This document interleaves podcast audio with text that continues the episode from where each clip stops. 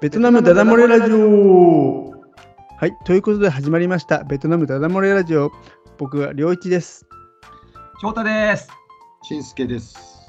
はい、この3人でね、えーベトナムのニュースや、まあ、ベトナムのあれやこれやについて楽しく話していこうという番組になっております。よろしくお願いします。お願いします。はい、お願いします。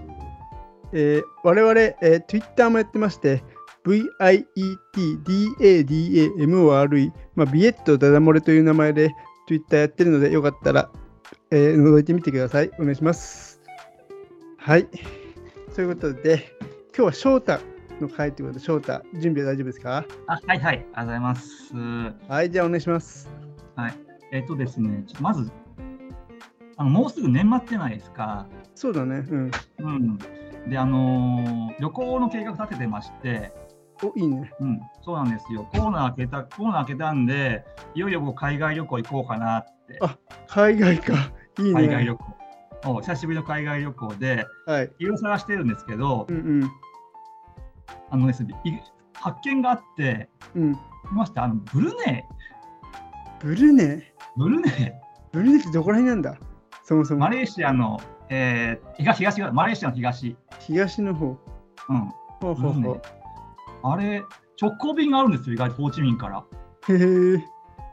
うん。あで、マレーシア、あで、ブルネイに行ったことある人、誰もいないんで、僕の周りに、うん。うんあ、これ面白いなって、貴重やん、行ってみようんうん。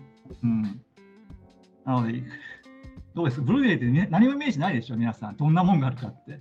うん、確かにね、僕そもそも場所が分からなかったぐらいだから。うん。ブルネイってあれですよね、めちゃくちゃ金持ちの国ですよね。なんか税金がないとかです。ね。うん。うん、なんかすごい石油がで、石油か、しまあ、そんなものが出るらしいんですよ。天然ガスかなんかで、す年ごい末かないか。う。うんん。医療費も全部タダとか、なんかそんな国ですよね。ドバイドバイ的な王様、王様がいいんですよね、なんか確王か。様がいる。ああ。すげえ金持ちの王様。まだ翔太はそこまでリサーチしてないの？だしね、いや、今日たまたま、そうさ1時間前に見つけて、あ、ちょ、ここに行くんぞって、見てて、おこれはなんか面白そうだ。はい。はい。年始の後にこのお土産回し出しますので、こうご期待と。ぜひ楽しみにしてます。ほ本題入ります？ちょっとお早速もう入っちゃう。はいはい。あはいはいお願いします。はい、わかりました。はい、どうもです。それでじゃあですね、今回僕紹介する記事はですね、はい。あの、ベトナムの記事に日本について紹介する記事があったんですよ。あ、ベトナムのニュースサイトにってこと？そうです、ベトナムニュースサイトに。なるほど。それえーとですね、ヘッドラインが、日本人から学ぶお金の哲学っていうやつです、ほうほうほうんうん。あ、これも面白いなと思って、あのー外国の新聞が日本のことを紹介するっていうのは、日本の文化を再発見するとつながるんじゃないかなと思って、う。うんうん、で今回読読んでみたら結構深いこと書いてあったんですよ。うん。へえ。でそれちょっと皆さんに共共有して、うん。ああだこうだ話してみたいなと思っていまなるほどす。。お願いします。皆さん、えっ、と、チタリって言葉知ってますか？下りチタリ。しんすけさんご存知ですか？下に地則。地則、まあ、下こういう漢字書くんですか？地則っていう。地則、下り。地両が足る。うん。うーん。樽を知ると。知ってます知ってますしんすけさん？うん、まあ、知ってるというか、僕、そういうの考えたことありますね。うん。樽を知るっていうのは、一番重要なことじゃないですか。あ、そもそもこれ、樽を知るって意味なの？そうなんです、そうです。ごご名答です。樽を知るって意味なんです。まあ、字を見てって感じ記事によと、あの、いすでに持っているもので足りていると自覚せようんと書いてました。そういう意味らしいはです。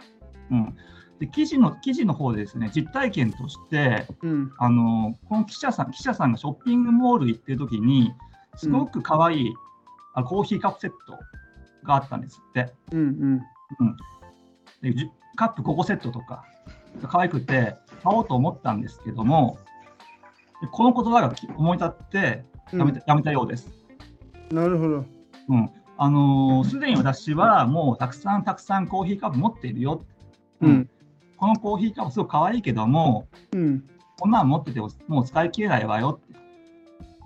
ってことで、この「したい」って言葉は、まあ、非常に日本人の大事な価値観だなと書いてました。書いてました。それはその、うん。なんだろう、えーそうんそのベトナム人の方は、その、まあ、うん。キタリっていう言葉を日本人の人から聞いたってこと、そういうことではなく、かもしれないですね。そこまで分からなかったですけども、どこから知ったかは分からなかったです。ただそれが、まあ、日本の文化であるみたいなイメージを受けたってこと、それは、そうです。うん。うん。まあ、すでにもあのあれやこれやと欲しいものがあるからどんどん買どんどん買う。うん。じゃなくて、うん。すでに自分が持っているものでもう十分なんですよ。なるほどね。そんな、はいそんな強欲強強欲にどんどん求めちゃいけませんよと戒める言葉ようです。うんうんうん。はい。どうですか、皆さん、こういう価値観を持ってますか？しんすけさん、お願いします。どうぞ。さっきなんか先ほどね、そういうのは考えてるってことをおっしゃってたんで。昔ね、うん、そういうのは、うんあれなんでそういう話になったかわかんないですけど、まあ、これは不足とかね、足りない、なんていうのかな、不足するとかっていうでしょ、うんうんうん逆に、あの、ものが足りないとか、うんえー人間っていうのはね、幸せになりたいじゃないですか、人間っていうのは。なんかこんな話や、哲学的なあれですけど、まあまあ、ぜぜひどんどんやってくださいよ、もまあ幸せになりたいですよね、誰しもが。う。もちろん。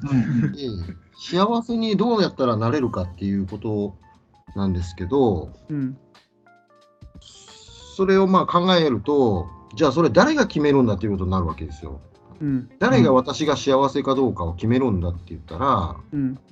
それは自分が決めるんですよね。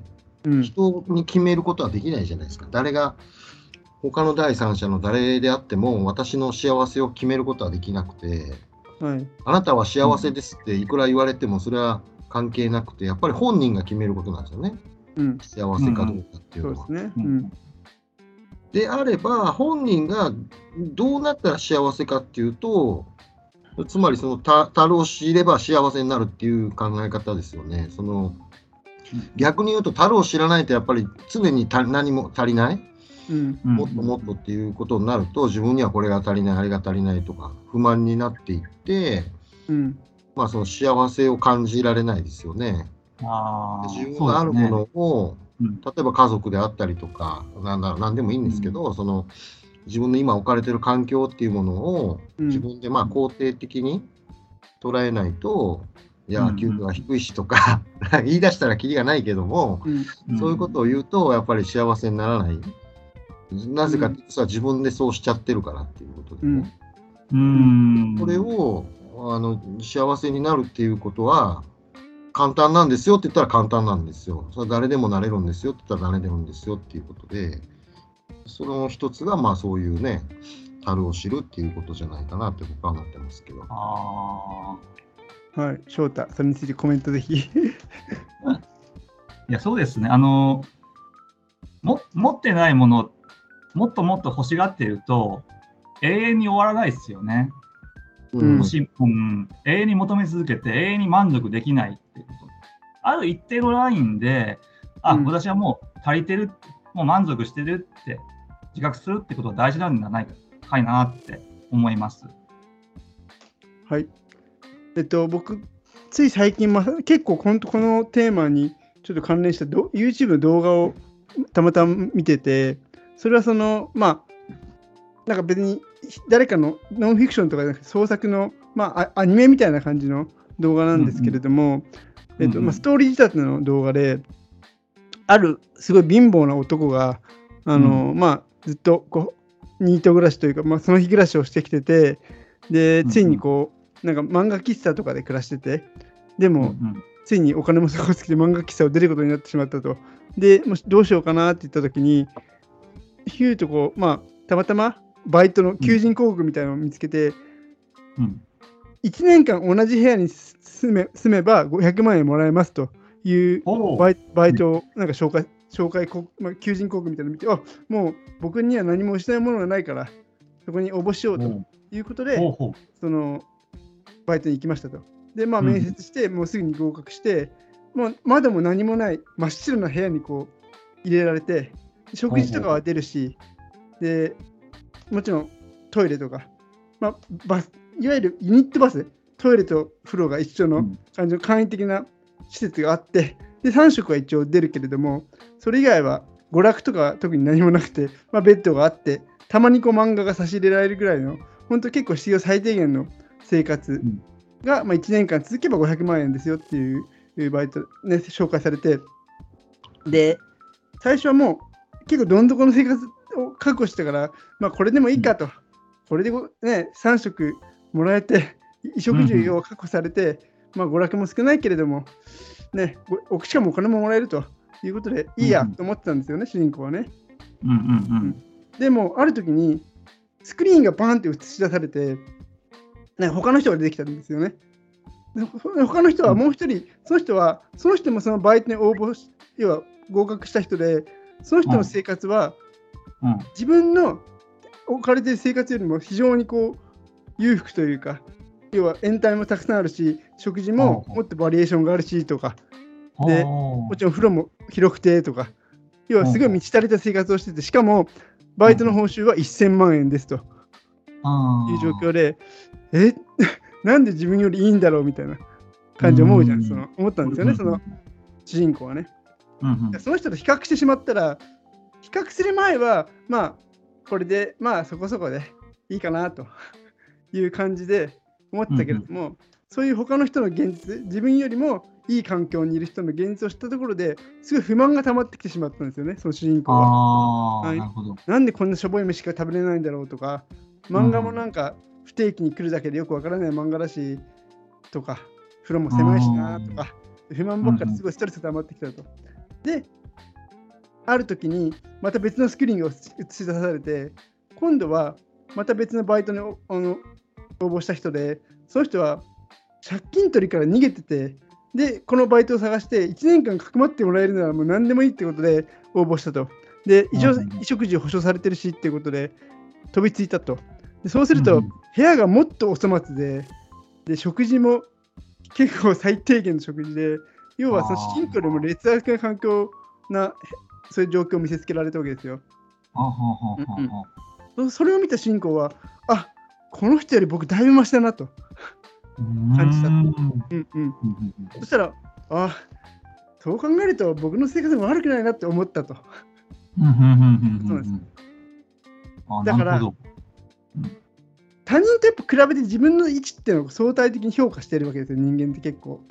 ああ、それはすごいあれだ。だから、それこそ先ほどね、シースがおっしゃったように、樽を知るっていうのは非常に大事だな、大事っていうか、一番それが幸せ、確かにその通りだと思いますけれども、やっぱりこう、う今の世の中、あの簡単に他の人が、例えば SNS とかで、他の人がなんかすごい幸せそうな投稿してるとか、なんとかしたっていうのを見て、あなんか羨ましいなって思っちゃう人も多いだろうし、要は他人と簡単に比べられる世の中っていうかな、うんうんうん。そういうのがああ、そうですね。なかなか生きづらいということを示唆するための動画だったんだけど、ああ、まあ、ちょっとなごめん、なかなか話しちゃったけど、ねまあ、SNS ってそういう意味では、あの人間を不幸にする道具でもありますね。うん。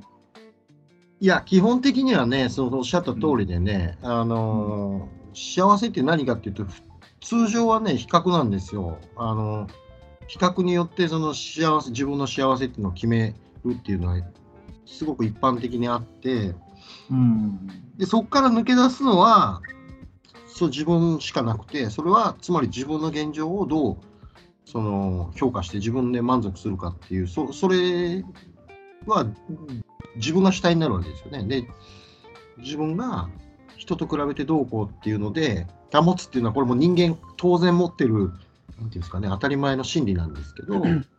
それをまあ超越するような話なんで、だから、ね、そのさっき言ったみたいに自分で決めるんれるんですけど、それが本当にできる人っていうのはなかなかいないっていううん、難しい。こともあると思うんです。ううん。ん、はい、翔太。あそう。あの皆さん、ちょっとこの下りについて結構肯定的な意見をお持ちなんです。なっておるんですけども、うん。ちょ、僕、こう下りってことを知らなくてですね、そう当初、うん、ベトナム人に逆に教えてもらった感じで、うん、ちょっと結構深掘りしてみたんですよ、この言葉の由来とかいろいろと。うん、うん、で、あれですね、この言葉って仏教用語らしいんですよ。うん、あれ、ただ樽を知るっていう言葉が由来らしくってですね、うん、こういう漢字が書くんですけど、その言葉がですね、あのブレイクしたきっかけってあって、あの両安寺ご存知ですか？ん何？京京都両京都にある両安寺、石庭のある、ああ、知らない。あのーうん、石庭が有名な両安寺なんです。石うん。で、世界遺産なんですけども、京都にある。うん。そこにですね、あのーつくばいっていうのがあって、お桶みたいなんですけども、うん。それに書かれてたんです。写真があるんですけど、はいはい。こんな、こんな感じで書かれてるんですよ。ポンポンっていうのが。ほうほうほう。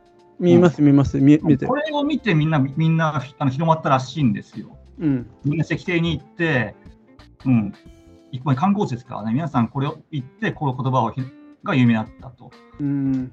うん、で、両安寺のホームページ見たらですね、こういう説明があったんですよ。釈迦が説いた、死たるの者は貧しいといえど止めり、うん。死あざうと知らざる者は止めりといえど貧しという知足の心を図覧化した仏教の真髄である。うん。なるほどね。徳川光圀公の寄進によるうん。書いてあったんですね。うん。で、僕、これ、あのこの知足っていうのは、物欲を抑えるためのものだと思ったんですよ。うん。うんうん、であ、物欲を抑えるために今、こんな欲しい、欲しいって思っちゃいけませんよ、そういうこと、そういうこといけませんよっていう、今するためのあの用語だと思ったんですけど、うんこのつくばいを寄贈したのが、徳川光圀公、あれ、あれですよ、水戸黄門さんですよね。うん、そうだね。うん。水戸黄門さんってあれ、知ってます？あの水戸藩の藩主で、うん。徳川家康の孫なんですよ。孫なんだっけ？孫なんですって。家え、康の孫って2代したってこと？まあ、孫だし、2代二代した。家光との家え光の、ー、そんなだったっけ？うん、らしいんです。らしいんですよ。あれなんですけどうんまあ、言いたいのは、日本有数の超 VIP じゃないですか。まあね。超超金持ちじゃないですか。うん。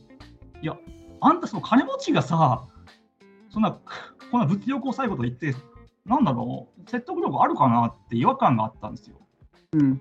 僕は。で、そそもそも今今の今に直すと岸田、うん岸田首相がうん。これを寄贈したら大バッシング起きるやない？と思ったんですよ。うん。なんかこう、国民まあ国民が給料は、岸田首相は国民の給料上げる気ないんかみたいな大バッシング起きるんじゃないかなって思って、うん。なんか今の価値観と合わないなと思って、もうちょっと深掘りしたんですよ。うん。うん、で、なんでこれ寄贈したんだ、徳川光圀は。うん。で、調べてると、ちょっと一説ですよ。はい。一説なんですけど、都都市伝説的な一説なんですけど、うん江戸幕府はうん。日本国民を、日本の民衆を貧しくさせたかったっていうのがあるらしいんです。貧しくさせたかった。うん貧しくしたら統治がしやすい。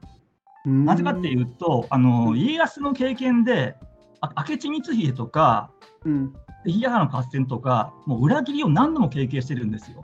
うん。人っていうのは絶対に裏切ると。うん。うん、じゃあ裏切らないだけどうしたらいいだろうかっていうのがあって、その考え結論が貧しくさせればいいと。要す要するに、お金を持ってなければ、うん。あの権力を取って変わろうとする動機が起きないと。え、お金お金をもったお金どんどん溜まっていくから、あのこのあの権力者を取って変わろうとするっていう発想があって、なるべく等しく貧しくしようという定説があったようです。はい、どうぞ。いや、逆に僕は思ったのは、うんうん、貧しくさせるってことは、富がし一箇所とかに局所的に集中してしまうってことだから、逆に不満を買うんじゃないかなって思うんだけど、そこはどうなのかな？どうなんでしょうね。僕、それもあるでしょうけど、みんな全員貧しかったら、えだからみんな貧しいからみんな苦しくて、でも上は、うん。要は家徳川家はすごい飛んでいるってなると、それ不満は上に統治するものに対して向くからそれこそ長く統治はできないんじゃないかと思うんだよ、あの不満はあるけども、生活はできるんで、最低限の生活はできるように維持し保ってた。ちょっといいですか？ちょっそといいですか？こそこ。うん。うん。あのね、そういう議論をするときはね、うん。あれなんですよ、貧しいっていう定義をまず決めないとうん。うんうんいけなくて、例えば私の思ってる貧しいは、飯も食えない人だとするじゃないですか。うん。はいはい。でもね、他の人の考える貧しいは、飯は食えるけど、服は買え、まあなんていうのかな、おおしゃれはできないのが貧しい。だからうんその貧しいっていう言葉ってすごく広くて、じゃあ貧しいっていう言葉の定義をね、みんながそれぞれ自分の定義を持ってる上で、その、いや、貧しいから余計にとかってなっちゃうわけですよ。例えば僕なんか飯も食えなくなって、まあ江戸時代とかの貧しい人って言ったらもう本当食うに食えないっていうイメージなんで、うんうんうんうんそうするとやっぱりそれは生きる死ぬでもう飯も食えないってなったらそれは反発するっていうのが私の考えですけど、うん。いや、その貧しいって言っても、それは飯は食えるよっていう貧しさなんですよっていうなっちゃうと、これもうそもそも前提が違うから、そうんの議論にならないんですよ。議議論にならないっていうか、そのしても意味がなくなっちゃうんで、そこをまず、うん。うん。あの僕のリサーうん。僕のリサーチではあの必要最低限の生活ができると。うん。まあ、よ要するには毎日働いていれば、まあ、飯は食えると、着るものもあると。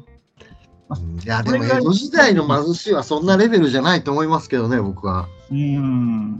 だからそのまあそれは多分ちょちょっとまあ新助さんがおっしゃった視点で言うと翔太は貧しいと言ったけれども、つまりその上を目指せないようなもうある種こう国を発展させる気がないっていうか変言い方を変えると。そうですね。うん発展させる気なかった。ぜ特に前半、あの江戸幕府前前半の方はそういう統治をしていたようなんですよ。うんで、その災いが、うん、天保大飢饉ってやつで、ずーっと米の蓄えなかったんですって。蓄え全くせずに全部ぞ税金、税金って、大名にもほとんど、大名大名のお城にほとんど来なかったと。うんいうこと危機が起きちゃいました。で、それでもう多くの人は飢えちゃったっうんていうことが起きたらしいです。うん。でそれは、でもそれが要は変わってったってこと？その前半だけってことは。そう、後半にかけてか、まあ、それは変わってたん変わってたっていうか、うんいや、変わってないのかな。まあ、政策が変わりましたよ。あの、飢饉が起きたから、ちょっと備蓄をしていこうねっていうことで。うん。うん、ででいろん米だけじゃなくていろんな作物作りましょうってことで商品作物とかも作り始めたらしいんですよ。後半から。なるほどね。まあまあこれまでは米米米米って感じで。そこはまあ本質本質と離れちゃうからね、細細かい話は割愛するけど、で話を戻すと、そのなん樽を知る、したりっある。おしていうところに話を戻そうか。うん、うん。そうなんまあそういうまあとにかく江戸幕府はそういう政策を取っていたんじゃないかとで、うんこの光圀公がこういうものを寄贈したっていうのはそういう価値観を広めたかった一因じゃないかって一説があるようなんですよ。うん、なるほどねまあ、。確かに、まあ、あの製品論ってあるじゃないですか、日本人の間に。うんあ質素倹約って言葉が有名ですよね。うん現代で解釈すると、まあ、節約して、貯金して、ためうん。将来のお金食べようって感じ使いますけども、当時の質素倹約っていうのは、どうも貧しくし寿司ばかり生活するのが美しいんだという価値観だったようなんですよ。うん、でそういう価値観を広めたのは江戸幕府で、今でもこういう価値観残ってるじゃないですか、うん。うん、日本人の間に。うん。だからちょひょっとしてこの製品の質素倹約したりっていうのは、江戸徳川徳川家が都合のいいように利用した解釈、利用した価値観じゃないかなっていう。うん、はい、はい、どうぞ。ちょっといいですか？僕はその、下りの解釈が、その、うんちょっとそこ、翔太と僕ではちょっと違ってて、翔太は下りをだって、その物欲を抑える、その質素倹約っていう感じで捉えてるわけでしょ？そうそうそうじゃなくて、僕、まあ、翔太、新介さんもさっき言った同じかなと思うけれども、うんもう幸せになるための哲学的な意味うんうんだと思ってるから、別に物欲を抑えるとかそもそも自分の立ち位置をちゃんとあの知ることでで、満足することで幸せになりましょうっていう教えじゃん。うんだからそれを、なんマイナス的なイメージではなくて、どちらかというとやっぱりプラス的な製品とかそういうんじゃなくて、いいことを広めたんじゃないかなっていうふうに僕個人的には思うけどね。うん、うんそういう解釈もできるでしょうね、本当に。しんすけさんどうですか、うんうーんとね、まあ、僕もそう思うんですよ。っていうのはね、翔太さんはね、あのうんちょっと勘違いしてるのは、そのうんじゃあお金持ちの人にはそういう考えがなくていいかっていうと、そうじゃなくて、うん逆にね、これってどっちかって、そのお金持ちの人間に対して、うんうんなんていうのかな、それでも満ち足りない人たちがいるわけですよ。いくらお金を持っても、いくら成功しても、満ち足りない人たちがいて、でそういう人たちにとって、じゃあもう一回見直してみましょうよと、本当にあなたって足りないんですかっていうことで、僕、どっちかというと、本当に食うに困ってる人にこの言葉を言うのはどうかなと思ってて、うん、まあ確かにそれはあるかもしれそない。のうんそれよりも、やっぱりその持ってる人に対する言葉なんだと思ってるんですよ。持ってない人に対する言葉じゃなくてね。でうんうんうん資本主義っていうのはどっちかというと、これ真逆なんですよね。もう欲望のままに行くのが食その資本主義をどんどん発展させていく、あの消費して消費してっていうサイクルで、それで高度経済成長をやってきて、もうどんどん使えみたいな。で、それはそれで、あのー底上げしていくところもあると思うんですよ。だけど、本当にそうなった時に、我々はじゃあ豊かになって、日本人は豊かになったけれども、じゃあそれでみんな幸せになりましたかって言った時に、そこでみんながはたとこう思ったと思うんですよ。つまり、食うに困ってる時はね、そんなこと関係ないっつって、もうどんどん豊かになりたいんですよ。だけど、豊かになった時に、うん。はてその確かに食うには食えてるけど、私は幸せなんだろうかっていう人たちが一定数いて、今もいると思うんですけど、その人たちにとってやっぱりそういう言葉っていうのが、まあ、価値を持ってんじゃないかなって僕は思うんですけどね。うん。うん。うん。そうですね翔太はどうもそれを聞いてどうもどう思った？いや、僕もそう思いますよ。このこの言葉の解釈っていろいろはできると思うんで、うん。ただ僕僕の、あのー解釈、いろいろ疑問を持ったことがあったのでね、あのー徳川徳川光圀が寄贈したっていうのは。うん。うん、なんかお前お前が言うと説得力ないなと思っただけだし、きっかけがしゃべたんで、まあ、あの精神的な豊かさとかうん。をあの求めるためにこの言葉があるっていう解釈も十分できるんで、だもうちょっとあのもうちょっと僕はもうこのこの言葉から深掘りしてみたいなと思ったんです江戸時代江戸時代のこの言葉の価値観っていうものを、うん。今度もともとどういう意味で使われてたのかっていうのをなるほどね。うん今風に解釈すると多分、しんすけさんの方が合ってると思いますわ。うんうん。うん